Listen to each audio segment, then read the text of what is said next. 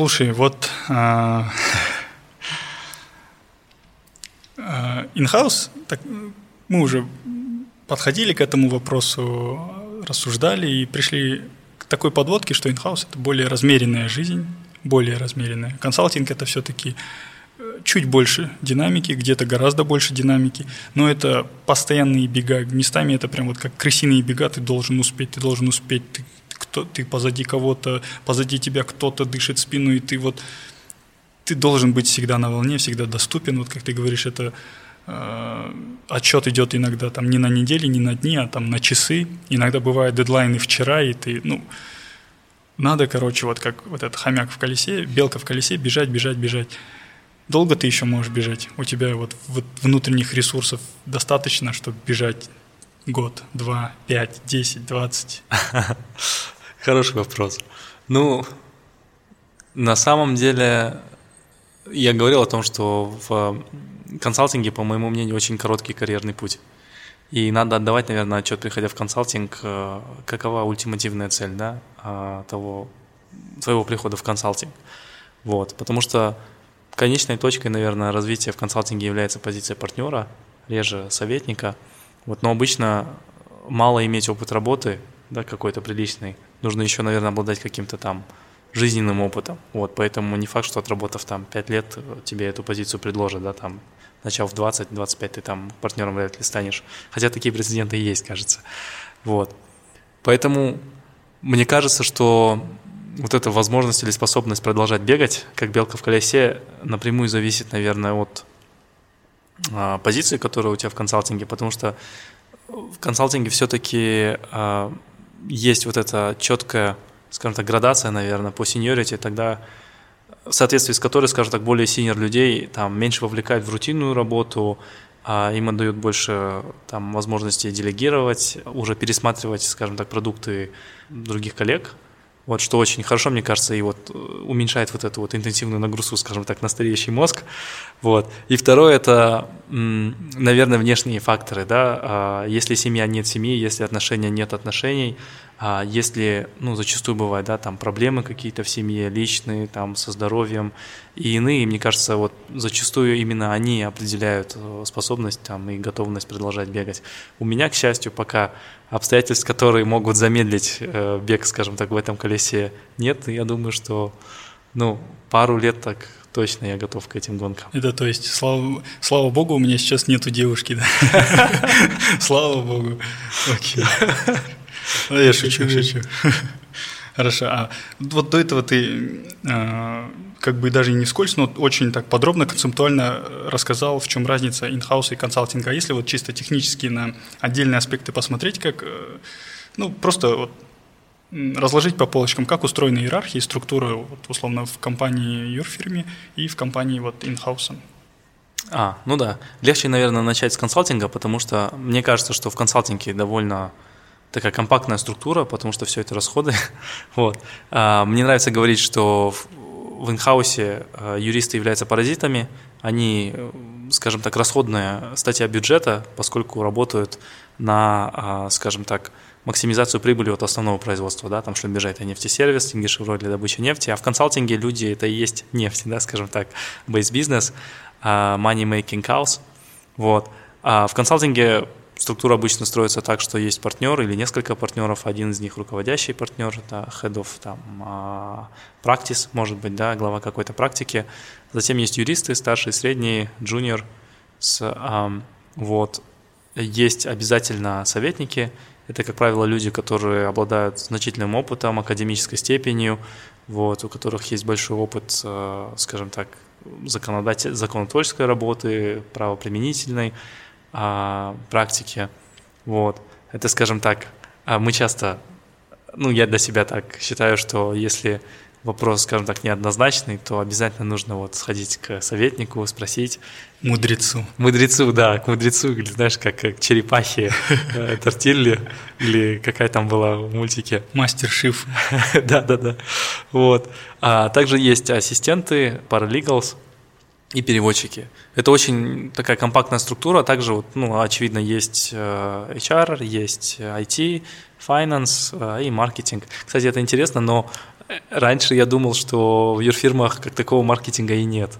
Хотя на самом деле, а, так же, как, наверное, продукты, вот, которые делает консалтинг, это там заключение договора, так и ну, насколько они важны, настолько важна и презентация фирмы. Я думаю, в White Case можно уволить мар- э, маркетолога и просто этот снова Алмаса на работу принять. Он может по совмещению и ассоциатом быть, и в маркетинге. Нет, ну, надо просто ему этот квоту поставить на упоминание White in Case в, этих, в постах в Instagram или Stories. Не, на самом деле это правда, потому что мои коллеги часто говорят, что, ну, я-то в Астане недавно, что когда говоришь White in Case, они говорят, а, Алмаз жалеет. Так что да, у него очень большой вклад. Алмаз, если слушаешь, привет. А, вот, то есть, возвращаясь к вопросу, в консалтинге действительно очень такая компактная структура. А каждая единица – это расходная единица тоже, да, и а, на нее, скажем так, вообще я считаю, что в консалтинге efficiency стоит на первом месте, то есть оптимизация расходов, уменьшение издержек, э, как бы оно всегда будет на первом месте, потому что это капитализм. А в некоторых, наверное, отраслях экономики нашей есть предприятия, особенно в моногородах, для которых efficiency не обязательно стоит на первом месте, потому что они больше просоциальные, да, и как бы могут терпеть определенную степень неэффективности или простоя. Вот в консалтинге это невозможно. В инхаусе э, все зависит, наверное, от масштаба там, производства. В Шлюмберже, э, в моем первом месте работы, в юроделе работало всего трое человек. Э, начальник и два э, юриста на, как у меня указано в резюме, на покрытие или юрподдержку деятельности пяти активных компаний, одна из которых АО, несколько ТОшек и филиалы иностранных организаций и более 15, кажется, спящих организаций. Всего два юриста. Мы были просто там терминаторами, универсалами, и это было очень и очень круто. Но в инхаусе структура обычно еще более сжатая, да, это просто департ, начальник департамента, а юристы, если есть, э, скажем так, направление, то, скажем так, определенные группы по направлениям. Вот. В Тинги Шевроле юрдепартамент достаточно, скажем так, большой. Это несколько, а, мне кажется, более двух десятков человек. Вот. Есть разделение на определенные практики, скажем так, недропользование, контрактная работа, судебно-претензионная. Вот. И, как правило, кстати, люди занимаются вот в таких подгруппах определенными вопросами. Вот и в инхаусе в частности, например, в ТШО я тоже осуществил для себя карьерный переход э, с одной группы, которая занималась преимущественно там строительными контрактами, договорами и, скажем так, предсудебными спорами, финансовыми вопросами, в отдел, который занимается недропользованием, налогами а, и земельными вопросами. Вот, что для меня тоже стало такой хорошей возможностью, скажем так, сменить сферу деятельности и продлить свое пребывание. Вот такой вопрос. Как формируются микрокоманды? То есть, например, я могу сделать предположение, э, как мы в четверке делали в KPMG, э, какой проект и команда, состав может меняться. То есть, скажем, если у вас 8 человек на условном проекте А, там буду я, Асет и Алина, а на проекте Б буду я, Маржан и Олег, например, условно, да, то есть, хотя мы все вот э, члены вот восьмерки, Почему восьмерка? Тоже, блин, магия цифр. В общем, э, ну, в зависимости от проекта, люди, с которыми я контактирую, они меняются, состав меняется. Э, сейчас я работаю вот инхаусом, как бы состав у меня никогда не меняется, да. и это всегда одни и те же лица. Э, у вас, когда вы, ты был в инхаусе, и сейчас, когда ты в консалтинге, как у вас микрокоманды формируются? Либо примерно так же, как я и описал. Примерно так же, как ты описал, на самом деле, но вот в консалтинге опять, я думаю, в связи с вот этой врожденной э, склонностью к минимизации издержек и неэффективного времени, команда формируется по принципу capitalizing on our strengths. То есть, э, как правило, в проект, допустим, который занимается, который, допустим, в проект, который связан с определенной индустрией, а, зовут или включают человека, у которого есть уже опыт работы по этому направлению. Вот. То есть все-таки в консалтинге приоритет сделать работу быстро, качественно, э, за приемлемую там, цену, да, скажем так. В инхаусе иногда действует, мне кажется, обратная логика, когда человеку, который не обязательно там, обладает опытом или познаниями, дают определенный фронт работы, чтобы он развивался на вырост. Потому что цена ошибки, наверное, не так высока, и потому что есть понимание, что у него всегда будет доступ к начальнику или к старшим коллегам, которые поддержат. Вот это очень, я бы сказал, наверное, спорный подход к развитию.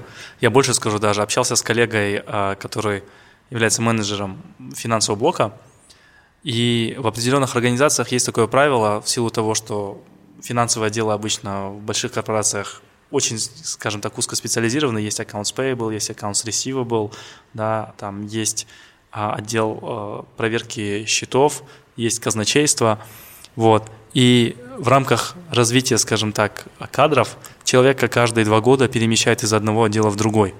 И я слышал мнение вот от этого менеджера, что на самом деле это не совсем правильно, наверное, с точки зрения а, развития человека и максимизации выгоды для компании, потому что человек за два года, наверное, только погружается и познает определенное направление работы, и как только он, скажем так, привыкает к нему, его кидают снова в стресс, перемещая на другое место. Вот. Я думаю, что в большинстве своем люди все-таки за два года не, а, скажем так, не постигают там глубины а, определенного направления и могли бы, наверное, получить больше там знаний, опыта и компетенции, если бы продолжали оставаться на нем. Вот. То есть не обязательно перекидывать с одного фронта работы на другой. Вот. Я думаю, что для инхауса, для подхода организации, для подхода к организации работы в инхаусе, наверное, это тоже справедливо иногда. То есть человека кидают иногда на новый фронт работы. Окей, okay, окей. Okay. Э, в очередной раз в первой части э, подкаста мы затронули вопросы того, сколько платят ну, на стартовых позициях. И я могу наблюдать то, что очень частая текучка то есть приходят люди, какое-то время работают, уходят, год, два, три, но кто-то может даже меньше года. А, одной из причин этой текучки может, ну не может, есть много разных причин текучки. Одно там какое-то время, у одного там э, обязанности, которые он исполняет, там, у третьего, например, может быть размер вознаграждения, который он получает. И как мы ранее заметили, отметили, как мы ранее отметили, Э, уровень вознаграждения на стартовых позициях не такой супер высокий, все-таки нужно год, два, три э, в тусовке побыть, получить новое звание, и уже с позиции там mid-level associate и выше и так далее уже вознаграждение будет соразмерно тому труду и тому времени, которое человек уделяет. Есть ли, или даже вот так скажем, резонно ли рассмотреть повышение оплаты в четверках, в юрфирмах, на стартовых позициях, чтобы ребята могли все-таки как-то быть более удовлетворенны хотя бы с этой точки зрения, чтобы минимизировать а, текучку, которая возникает по причине низкой оплаты. Ну, а, в четверках все-таки я в пришел в 25 лет, получал зарплату как консультант первого года, так же, как и ребята 21-22-летние. Ну, я себе мог это позволить, потому что я алматинец, и у моих родителей есть квартира в Алмате. Но если бы я был бы 25-летний парень из региона, то работать за зарплату консультантом первого года, ну, ты можешь только снимать квартиру, кушать макароны и заниматься пробежкой до офиса и обратно постоянно, да? Вот как-то так. Слушай, ну это извечный вопрос, наверное. А, отвечая вот, наверное, на реплику в отношении того, что ты пришел в 25 лет в консалтинг, наверное, надо задать вопрос, что тебя туда привело, да, потому что все-таки, скажем так, как бы правильно выразиться, наверное, идя в консалтинг 25 лет, нужно понимать, наверное, да, что есть определенные жертвы, на которые стоит пойти, потому что, как я говорил ранее, нужно понимать, что тебе это дает взамен. Я только тогда это понял. Да. Мне кажется, что мы живем при капитализме, да, и а, в какой-то мере, наверное, это вот правило или закон рынка, что, скажем так, желая получить те плюшки, которые дают несколько лет в консалтинге на самом начале своей карьеры, да, нужно, наверное, быть готовым к тому, что вот уровень дохода там или количество свободного времени будет меньше, чем у твоих сверстников. Но мне кажется, что в среднем при правильном подходе к построению карьеры эти годы потом окупаются большей зарплатой при переходе в, допустим, тот же in-house. В целом, я думаю, что вообще у нас все плохо с профсоюзным движением. Мне кажется, что по примеру того, что сейчас появляется вот в публикациях про американский рынок труда, да, юристов, все-таки определенные коррективы нужно вносить, да, там в продолжительность рабочей недели, да, там в в базовый какой-то уровень оплаты труда, потому что сейчас действительно, наверное, жестокий рынок э, приводит к тому, что есть очень много ребят, которые хотят и готовы работать там за те же 30 тысяч да, а, тенге или за 50 или за 100 несколько лет, живя там по несколько человек в съемной квартире. Вот преимущественно, наверное, ребята из Алматы и из Астаны. Вот. Ну что поделать на самом деле? Есть, наверное, вещи, которые вот формируют э, существующие, скажем так, правила игры, которые очень тяжело изменить, потому что они универсальные, я бы сказал. То есть нету дискриминации, мы просто дискриминируем всех, да? Да, в какой-то мере. А чтобы вот приводить к таким, мне кажется, большим изменениям да, в рынке, нужна какая-то сильная движущая сила в лице, например, профсоюза там, или какой-то профессиональной организации. Мне кажется, что вот движение в сторону вот, палат консультантов в какой-то мере может начать дискуссию в этом отношении, но мне кажется, они не считают это там, приоритетным, mm-hmm. вот, и мы до этого не дойдем. Спасение утопающих – дело рук самих утопающих. Все ну, верно. Окей, капитализм. Я, тебе это нравится, я знаю. Хорошо. Тогда, сейчас я сказал, что я в 25 лет пришел в консалтинг. Там, ты пришел в 27. 7. Если обобщать, то есть ли, на твой чисто субъективный взгляд, возраст, когда уже поздно приходить в консалтинг?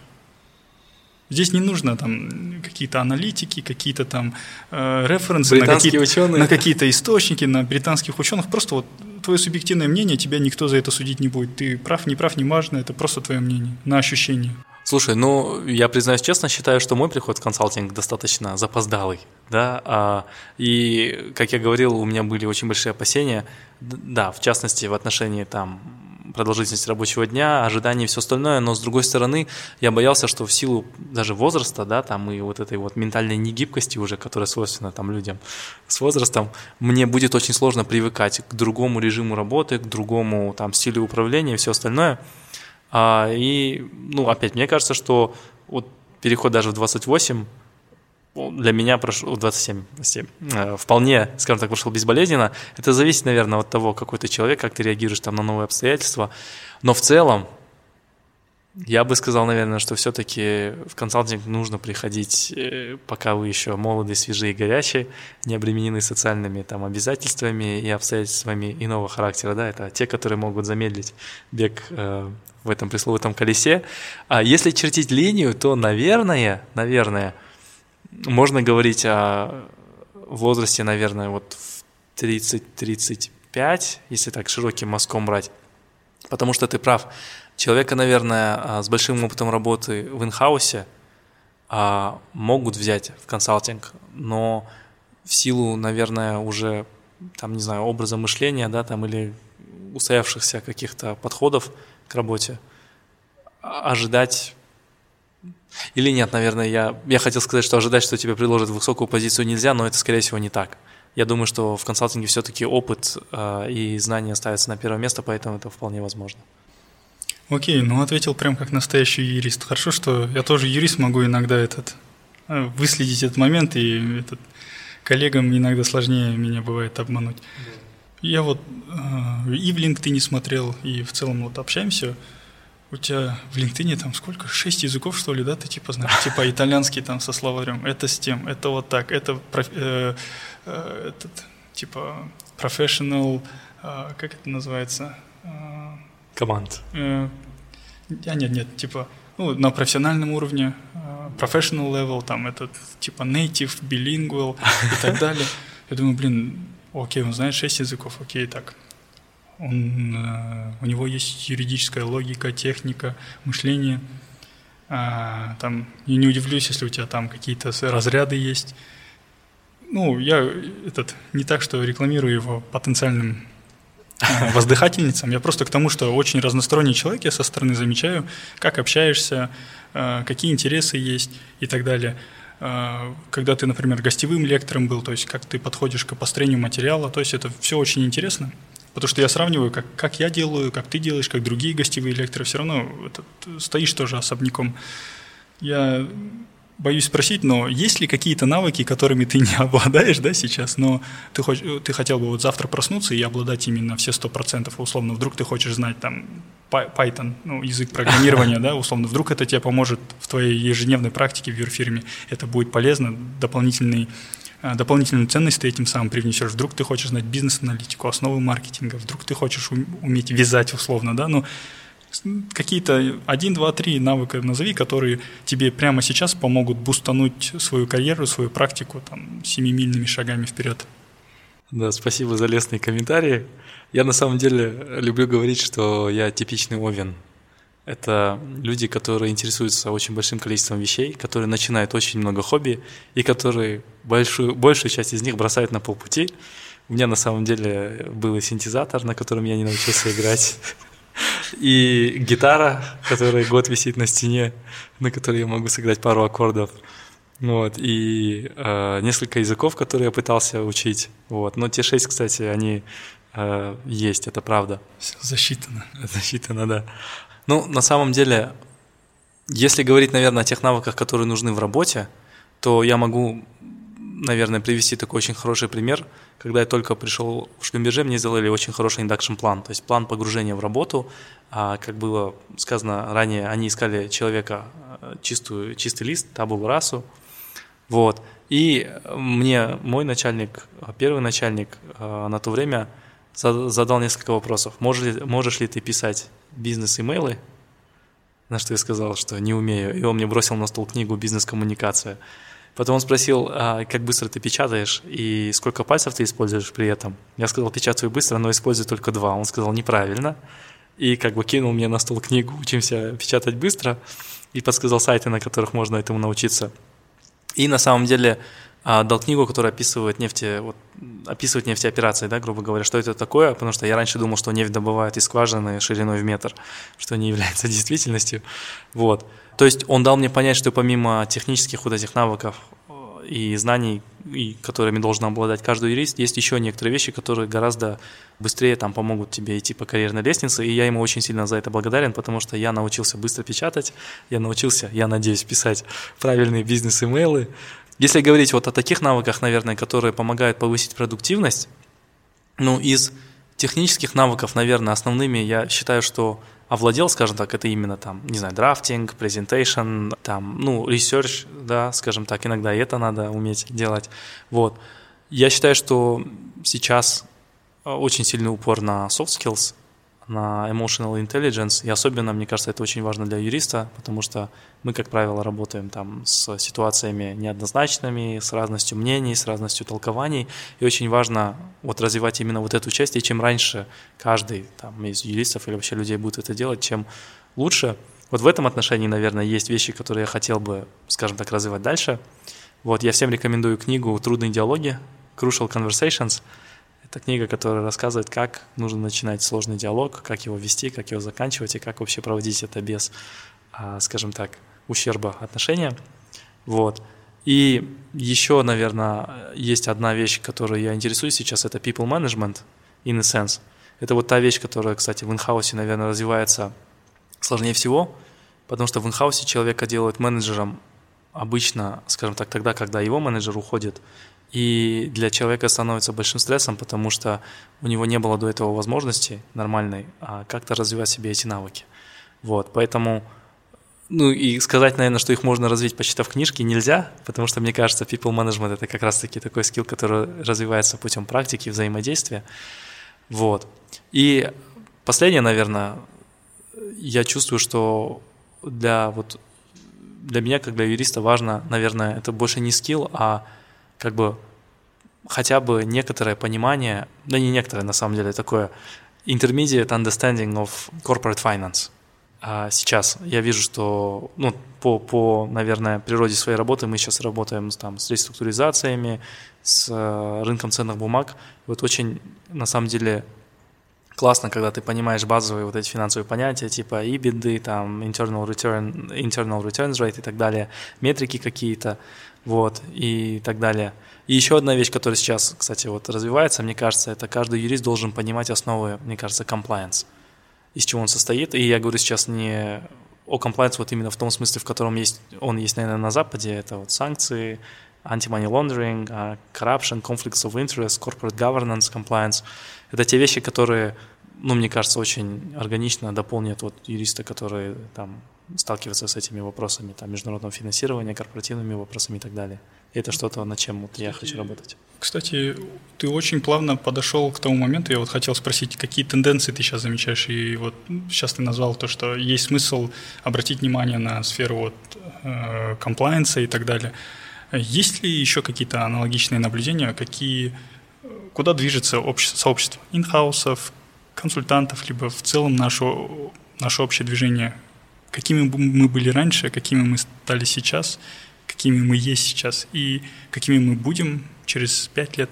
Я, может быть, это не в целом про сообщество, а может быть про а, там junior associate, middle level, senior level. А, что скажешь? Да, хороший вопрос. Ну, начну с того, наверное, на чем остановился до этого. Я на самом деле э, испытывал, скажем так, некоторое пренебрежение, наверное, к compliance-треку, юридической профессии. Мне казалось, что вот комплайнс направление в юридической профессии сейчас это искусственно созданное, а, органически невостребованное направление работы, поскольку санкции существуют ну, там, в том виде, в котором мы о них знаем, только, наверное, там, последние сто лет. Это очень новое направление, которое, по сути, вот люди создали только потому, что там одни страны не хотят да, взаимодействовать с другими. Вот, и мне казалось, что работа комплайнс-юриста очень скучная и неинтересная, потому что там, если обычный юрист общей практики должен знать там 200 нормативных правовых актов, то комплайнс-юристу достаточно знать только там, не знаю, 4, да, там, не знаю, КАЦА, АФАК, там, или что-нибудь еще. В последнее время я изменил свое мнение, на самом деле, и понимаю, что это тоже очень интересное направление работы, и оно очень, скажем так, rewarding in a sense, потому что, а, допустим, человеку с казахстанским дипломом – тяжело, я думаю, туда устроиться а, в зарубежной компании, потому что у тебя нет common law degree, да, у тебя нет бара, мы рассматриваем такой вариант, вот, и хорошей возможностью, наверное, получить трудоустройство в международной организации будет вот именно специализация на вопросах compliance, а, вот там антикоррупшн и так далее, потому что они универсальные, там compliance, он и в Африке compliance, как говорится. Вот. Еще один тренд сейчас это я думаю, э, развитие и изменения вот э, в сфере корпоративного права и договорного права. А недавно у нас, вот, мне кажется, был вынесен на рассмотрение в Мажилис закон об имплементации, сейчас я вспомню его правильное название, закон о гармонизации гражданского законодательства Республики Казахстан в соответствии с принципами европейского и английского права, кажется, в соответствии с которым у нас Гражданский кодекс как бы имплементируется или внедряется большое количество инструментов и институтов английского права, там преддоговорной ответственности, индемнити, вот эти потери пресловутые, что бы это ни значило. И вот этот, наверное, тренд на сближение с английским правопорядком, он а, будет продолжаться, и, наверное, каждому юристу, который вот увидит себя в консалтинге или в инхаусе, там, в международной или национальной компании, стоит приоритизировать английский язык. Это вот, ну, я думаю, уже для всех must – приоритизировать английский, юридический английский, да, а еще, наверное, как бы углубляться вот в эти базовые принципы английского договорного права, потому что вот эти извечные вопросы, а можно ли в английском праве установить penalty, там, да, штрафную неустойку, а вот это Хадли Баксендейл, а что такое indemnity, они противоречат ли, они возникают, я думаю, в in-house е очень часто, потому что мы в консалтинге с этим работаем, я думаю, довольно как бы давно, вот, но вот, мне кажется, в связи с вот этой гармонизацией а, это направление, оно будет актуально, и в этом нужно будет разбираться. Вот. Если говорить просто, скажем так, о, о скажем так, направлениях, наверное, на которые нужно обратить внимание молодым юристам сейчас, которые заходят да, на рынок труда, я думаю, что наряду с английским нужно уже знать казахский. Я для себя это четко уяснил, когда уехал в Атырау, потому что в Атырау корреспонденция с госорганами, всеми, неважно какая это организация, происходит только на казахском языке, и я для себя обнаружил внезапно, что знание английского – это не конкурентное преимущество, а знание казахского – это конкурентное преимущество, потому что у меня в отделе из пяти человек казахским владел только я.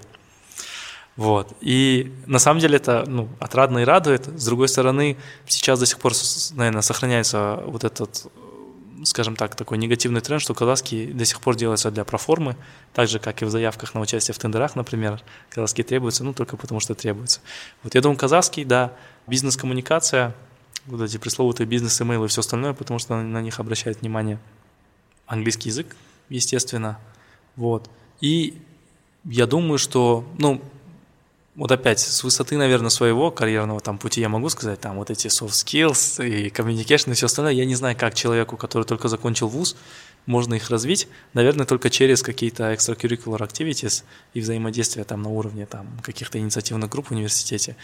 Но мне кажется, что самый важный этап, наверное, в отборе на работу это именно собеседование, когда человек может произвести личное впечатление и когда там рекрутеры видят тебя, ну, как личность, да, объемно, трехмерно, и вот чтобы произвести хорошее впечатление на интервью, наверное, нужно уметь как бы подать себя, скажем так, да, вести диалог, правильно реагировать, считывать эмоции и так далее. Я бы еще хотел добавить тоже людям, которые будут слушать, которые, вот, как Азель сказал, только заходят на рынок, собираются зайти. Эм, как можно вот этим софт-скиллам научиться? Ну, опять же, книжки – это одно. Э, как Азель тоже подметил, нужно на вот этих дополнительных кружках, клубах, всяких мероприятиях участвовать, социализироваться одним словом. Но мой совет – это найти себе правильный ролл модел, найти себе правильного авторитетное лицо, кого вы уважаете, кого вы, кому вы доверяете. Возможно, возможно, но не всегда так, возможно, на кого вы хотите быть похожим, то есть вам нравится, как он, как человек развивался, вам нравится его бэкграунд, ну, профессиональный, вам нравится, как он общается с коллегами, ну, в общем, профессиональные качества человека, которого вызывают у вас уважение и восторг, вот, общаться с ним побольше, крутиться вокруг него, если удастся, как это удалось мне, работать его помощником юриста. То есть я благодарен своему первому куратору, ментору, своему первому руководителю Жаслану Мирамовичу Ахметову. Очень крутой человек. Тот человек, который заставил меня полюбить профессию преподавателя. Я попробовал, у меня, конечно, не получилось, но я ни о чем не жалею. Но я до него не особо высоко ставил роль преподавателя на самом деле. Просто у меня такие вот был опыт. Но после него я прям совершил переоценку ценностей, и сейчас у меня профессия преподавателя ассоциируется с портретом авторитета в обществе, с портретом элиты общества, интеллигенции общества.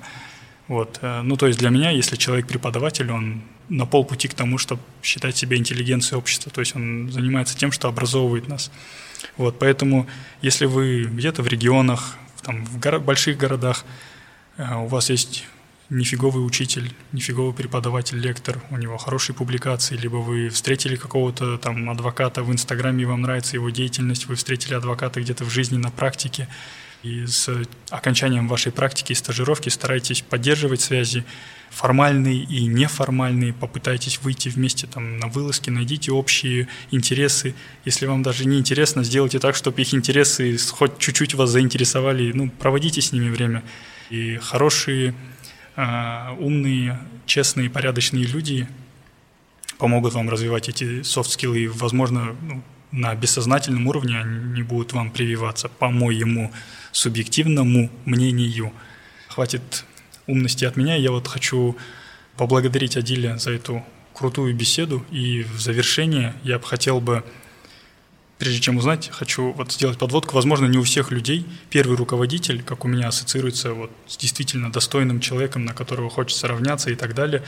Разные бывают э, кейсы. Бывает у людей первый руководитель, ну, вообще прям негативный опыт. Э, ни пользы, ничего. Э, деструктивные кейсы. Я бы хотел бы спросить, какие, какой был руководитель, первый руководитель или первый ментор у тебя, Адиль, и, возможно, послушав тебя, послушав, э, э, какой отпечаток твой первый руководитель, ментор оставил в твоей жизни, люди могут понять, что есть ну, другие ролевые модели, есть вот те ценности, к которым стоит стремиться, на которых равняться. Какие советы и наставления наиболее ценные ты получил от своего руководителя или ментора на начале своей карьеры, когда ты был вот зелененьким пацанчиком, 21 год, только вышел из универа покорять вот этот большой мир. Да, на самом деле ты прав, позиция, э, вернее, первый, первый руководитель очень, очень важен, наверное, в становлении человека как профессионала. Мне повезло, потому что вот в Шлюмберже моим первым руководителем был очень хороший человек, очень э, хороший профессионал. Как зовут его? Юрий Хван. А, я его помню. Он покинул Шлюмберже, чтобы открыть э, собственную консалтинговую фирму, кстати. Вот. Как называется, прорекламируем бесплатно. А я не вспомню сейчас. LG Partners, что ли? Или... LG Life is Good. Хорошо. Юрий, простите, да, я, я не помню, но я, я видел их э, в списке этих патентных поверенных э, в Троис. Ну да, я благодарен ему. Вот часть, наверное, из того, что из советов, которые он мне он дал в первый день, скажем так, работы, я уже сказал, да, то есть он спросил, а владею ли я определенными навыками, а, как бы подсказал мне, где искать информацию, подсказал, дал мне книги, материалы для того, чтобы я использовал там первые несколько месяцев работы, когда я только погружаюсь в нее, чтобы развить другие компетенции, для которых там, не знаю, знания нефтянки не нужно. Вот он обеспечил мне такой последовательный, хорошо продуманный induction plan. Вот и начал потихоньку увеличивать, скажем так, ответственность, передав там определенные только фронты работы сначала, посмотрев, как я справляюсь, вот каждый раз увеличивая вот за это я ему очень благодарен. На самом деле мне повезло с тем, что, в принципе, каждый последующий руководитель у меня, честно, был очень хорошим и в профессиональном плане, и в личном плане. Вот. Ну, как я говорил, позиция вот первого, наверное, руководителя очень важна. А, первого в смысле, да. Вот. Из тех советов, которые мне он дал, не могу сказать, наверное, что мне что-то особенно отложилось э, в голове, потому что вот все было настолько как-то органично, естественно и последовательно, что у меня этот период, скажем так, а, выработки, наверное, первых профессиональных качеств, там, подходов растянулся на определенное а, время. Вот. А я думаю, что я могу поделиться некоторыми наблюдениями из более, скажем так, поздних периодов да, своего времени. А, часто вот я себе, например, взял в правило принцип don't assume, just ask. Грубо говоря, не предполагай, а спрашивай. Это происходит обычно, вот я думаю, что это происходит в инхаусе зачастую, когда запросы приходят сверху вниз, и каждое последующее звено не может, скажем так, или не чувствует, что оно вправе уточнить или переспросить запрос. Вот. И когда дело спускается для исполнителей, скажем так, до юристов, часто, ну, на моей практике происходит так, что вот юристы, исполнители действуют исходя из той скудной информации, которую они получили, неправильно понимая ожидания, делают какую-то работу, возвращаются к своему начальнику, а потом узнают, оказывается, что они сделали не то. И вот несколько начальников мне в период там, моего, моего карьерного пути говорили «don't assume, just ask». Как бы лучше показаться тупым одну минуту, чем как бы выглядеть э, тупым на протяжении там нескольких часов, да, или дней, в зависимости от того, какой результат работы вы показываете. Это вот такое хорошее а, правило. И я, например, всегда люблю, о, у меня, кстати, есть такая, наверное, привычка, я люблю ходить коллегам и задавать вопросы. Э, знаешь, чтобы, как это, to test ideas, to test approaches, да, чтобы проверить, правильно ли я понимаю. И у нас есть рубрика вот с коллегами везде, где я работал, кстати, в Шлюмберже, и в ТШО, и в Waiting Case. Я говорю, слушай, гражданка за 200, и там вопрос какой-нибудь такой, знаете, может ли там то сделать вот это, может ли другое сделать это. Это очень как бы классно. Я знаю, что есть, наверное, мнение, что в инхаусе и в консалтинге, наверное, есть конкуренция между юристами, особенно если вы там а, очень, скажем так, находитесь на, на одном грейде, на одном уровне, и а, есть вот это, наверное, какое-то чувство, что спрашивать простые вопросы как будто стыдно, неуместно, я лучше сам посмотрю. Вот, но мне кажется, это неправильно, потому что, в конце концов, вы делаете общую работу, и как бы совет коллеги может спасти тебе несколько часов, которые не пойдут, наверное, к, в счет клиенту, допустим, если это консалтинг, но он, я думаю, облегчит э, работу.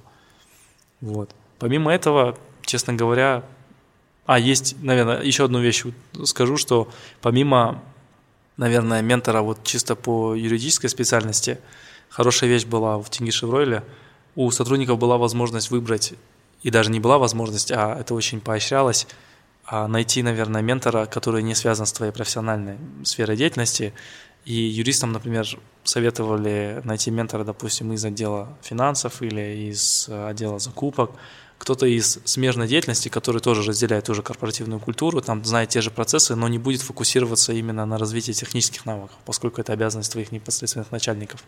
И это очень хорошая практика, которая позволяет тебе более объемно посмотреть на ту работу, которую ты делаешь, глазами там, твоего внутреннего клиента. Я, например, ну, имел возможность, скажем так, взаимодействовать с определенным количеством людей, вот, которые, скажем так, эту функцию выполняли и очень помогли. А, такой жизненный совет, то есть ты сейчас перечислил очень важные профессиональные советы, которые тебе давали, облегчали жизнь. Маленькие мелочи делают сложные вещи простыми. а в такой, в жизни, в поведении, в отношении к жизни э, какие-то советы получал. То есть иногда бывает же, там сидишь, упахиваешься, и потом кто-то приходит и такую вот философскую мысль бросает, думаешь, да, в натуре, почему я об этом не думал раньше? А оказывается, вот оно как в жизни.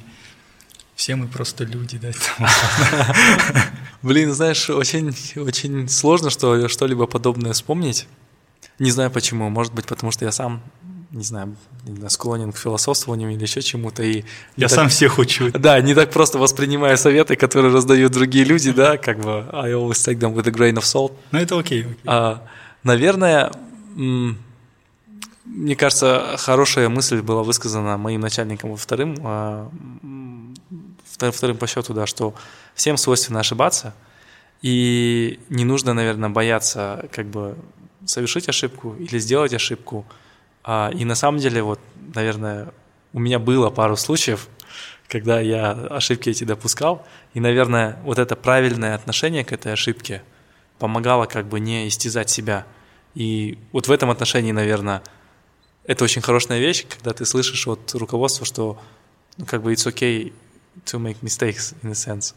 Вот. И у меня вот этот порог, наверное, самобичевания там или стресса за неудачу очень высоко находится. Поэтому я не могу сказать, что я там стрессую по работе очень, скажем так, часто или сильно.